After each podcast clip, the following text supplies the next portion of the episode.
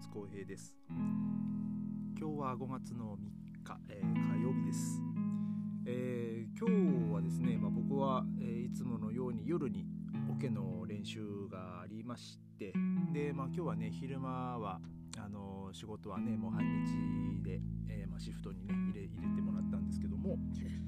えーとまあベルリンというか、まあ、ドイツはね、えまあもう全然普通の平日なんでねあのまあ僕も全然こう忘れてたんですけども あの日本はですねもう今ゴールデンウィークの真っ只中ということでね、えー、ちょっと今日僕仕事の合間にですねちょっと休憩のまあこうちょっとコーヒー飲みながらちょっとインスタグラムをこう開いた時にですねまあ、僕の、ね、大学の まあ先輩だったり後輩だったり、まあ、同期だったりがまあまあ結構多いんですけども、ね、彼らは結構なんかこうのんびりとね、えー、なんかどっか遊びに行ったりとか、まあ、アウトドアしてるやつもいるし。でまあね演奏活動を続けてる大学の同期もね、まあ、あの何人かいるんで、ね、その子らはなんかねちょっとどっかで演奏してた、えー、ね、あの写真とかをねこうアップしてましたけどもね。ねまあ、僕それ見てる。なんか今日ずいぶんみんななんかこう和気あい和気あいあいとというか なんかこうおのおの好きなことやってんなと思ってよくよく見たらね思い思い返してみたら本当今日ね祝日日本は祝日だということでもうちょっと思い出しまして。ああそういうことかと。もうさすがにですねもう1 5 6年もドイツにいるとですね日本の祝日もね本当忘れちゃいますね。まあゴールデンウィークなんかねもう えー、今年はなんかねあのちょっと間ちょっと休み取るとなんか実最大10連休とかねなんか言ってましたけどもまあそもそもですねドイツはそんなにこうえ、まあ、ゴールデンウィークみたいな連休ってそんなにないんですよね。まあ、あの振り替え休日もないですしあの 基本的にその土曜日とか月曜日が、あの祝日の日にね当たらない限りあのねその2日間の連休っていうのもあのな、ね、そういうのはなかなかならないわけで。でねそう日本なんかはまあねこの5月の345とね一応3連休、まあ、最短3連休はね確定ですからね。だからそういうのはねちょっとまあ羨ましいなと思うんですけども。まあただですね、あの日本大使館はですね、日本の祝日で動いてますから、まあ、プラス、まあ、ドイツの祝日でも動いと思うんですけど、なので、えー、日本大使館の職員はですね、えー、まあ、この平日、えっ、ー、と、まあもう連休ということになりますよね。ね、本当羨ましいですよね。あの、出勤日ではないですからね。だからまあ、もしかしたらねその大使館で働いてる方々もねあのこの平日使ってねまあどっか旅行に行ってる人もいると思いますからね。そういう点でちょっとこう羨ましいですよね。あのまあ僕とかねその妻が行ったそのイースターの休暇のちょうどねあの学校が休みの時期ってやっぱりこう飛行機代とかねやっぱ高くなったりするんですよ。あのやっぱ欧,、ね、欧米諸国はやっぱそれそこに合わせてあの料金がねこう変わったりするんで。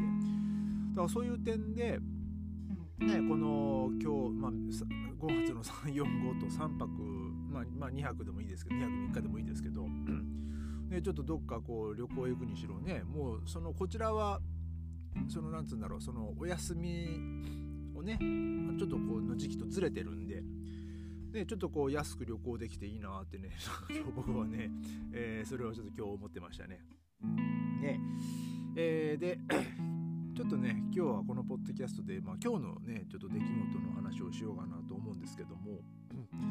えー、僕はですね今日、まあ、そのオ、ケの練習が、まああのー、前半今日のね練習の予定の前半の曲しかトロンボーンがあの予定がなかったんで、えー、まあその まあリヒャルト・ワーグナーの「リエンツィ」っていう曲のね、まあ、その序曲だったんですけども、まあ、それを前半やって、え、で後半はあのモーツァルトの、まあ、バイオリンとビオラのコンチェルトなんですけども、まあ、あのモーツァルトはねトロンボーン使わないんでねあの まあトロンボーンはねあの早々とあの、まあ、早々とというかまあ1時間ちょっとまあねその合奏に参加してまああのね、もう帰帰ってきたんですけども、えー、23週間まあ、まあ、34週3、まあ、1ヶ月ぐらい前ですからね、ちょっと練習の後に僕ちょっと近所のスーパーにねそこの練習会場の近所のスーパーに寄った時にですねあの油が売ってたんですよ。でその時はちょっとねもう買えなくてあのというまあその運ぶ手段というかねあのそういうのはちょっとなくてですね。結構あの他の買い物でいっぱいになっちゃったんであの油はちょっと買えなかったんですけどね。いやででもまあこのロシアとウクライナのねこの戦争が始まってからちょっとなかなかこの油の入手っていうのがね困難にになってまして。で、まあ、僕はですね今日約2ヶ月ぶりぐらいにですねあの油、ね、あのひまわり油1リットル買いましたね。で前にですね僕がそのスーパー行った時はお一人様2本までって書いてあったんですけど今日はねもう本当に1本まで1本だけですって書いてましたね、えー、まあでもその油自体はですね結構あのちゃんとこう一列しっかりとバンと、えー、そのまああったんですけど、えー、多分まあそのスーパーもねその仕入れの状況とかその仕入れ入ってすぐとかのね時だったらまあ多分うちの近所のスーパーにもあると思うんですけども、まあ、うちの周りのスーパーはもうどこも あのー、まあ取り扱ってないというか、まあ、いつ入ってるのか分かんないっていう感じですね。もう もしかしたら小出しにしてるのかもしれないですし、ね、いきなりこうガンと出してまあ、全部売り切れちゃってるのかもしれないですけどもちょっとねもう本当に えっとまあ2ヶ月前ぐらいにもうあのまあそのまあもうその当時はねもうロシアとウクライナの戦争始まってましたけども、えー、その時にねあの一本まあちょっと在まあ僕我が家家にまだ油あったかなでもちょっと微妙だなと思ってあの1本買った分なんですけどもでまあ今はねそれをこうちびちびこう使ってたんですけどもねあのあまりこう入れすぎないように。あでもですねもうほんといつ買えるか分かんないなっていうここ最近思ってたんでねもうそこでねちょっと今日1本買えたんでねちょっと少し、まあ、気が楽になったっちゃ楽になったんですけども。まあでも2ユー1本 1, ユあの 1, 本 1リットル2ユーロ近くでしたかね確かね、えー、もうもう まあ、プラプラスねいつもの通常の値段よりまあプラス1ユーロっていうかまあまあほんと50%えーまあ、50じゃあね150%か。プライスで言うと。ねほんとそんな感じですね。ね えー、えー、っとあの150%はもう2倍ですね。もうほぼほぼね。もう、でえー、帰りにですね、まあ、僕今日ちょっとバイクで行ってたんで、まあ、バイクもねちょっとガソリン入れなきゃいけなくて、うん、でバス、えー、ガソリン、まあ、バイクもですねちょっと、まあ、前も話したと思うんですけどもちょっとこうワンランク落としたガソリンを入れてエンジンに負担かけるよりはまあねそのでエンジンね負担かけてなんかね故障とかしてそれだけまたお金かかるのもあれなんでまあちょっとねもうまあそんなえー、まあ、そんないっぱいねガソリン入る入れるわけでもないですし、うんまあ、僕はバイクに関しては あの通常通りねあの廃浴のちょっといいやつをまあ入れてるんですけども、えー、今日は10、まあ、11リットル11.5リットルぐらいですかね入れてでも本当に2 5 6ユーロぐらいしましたね。もうリッター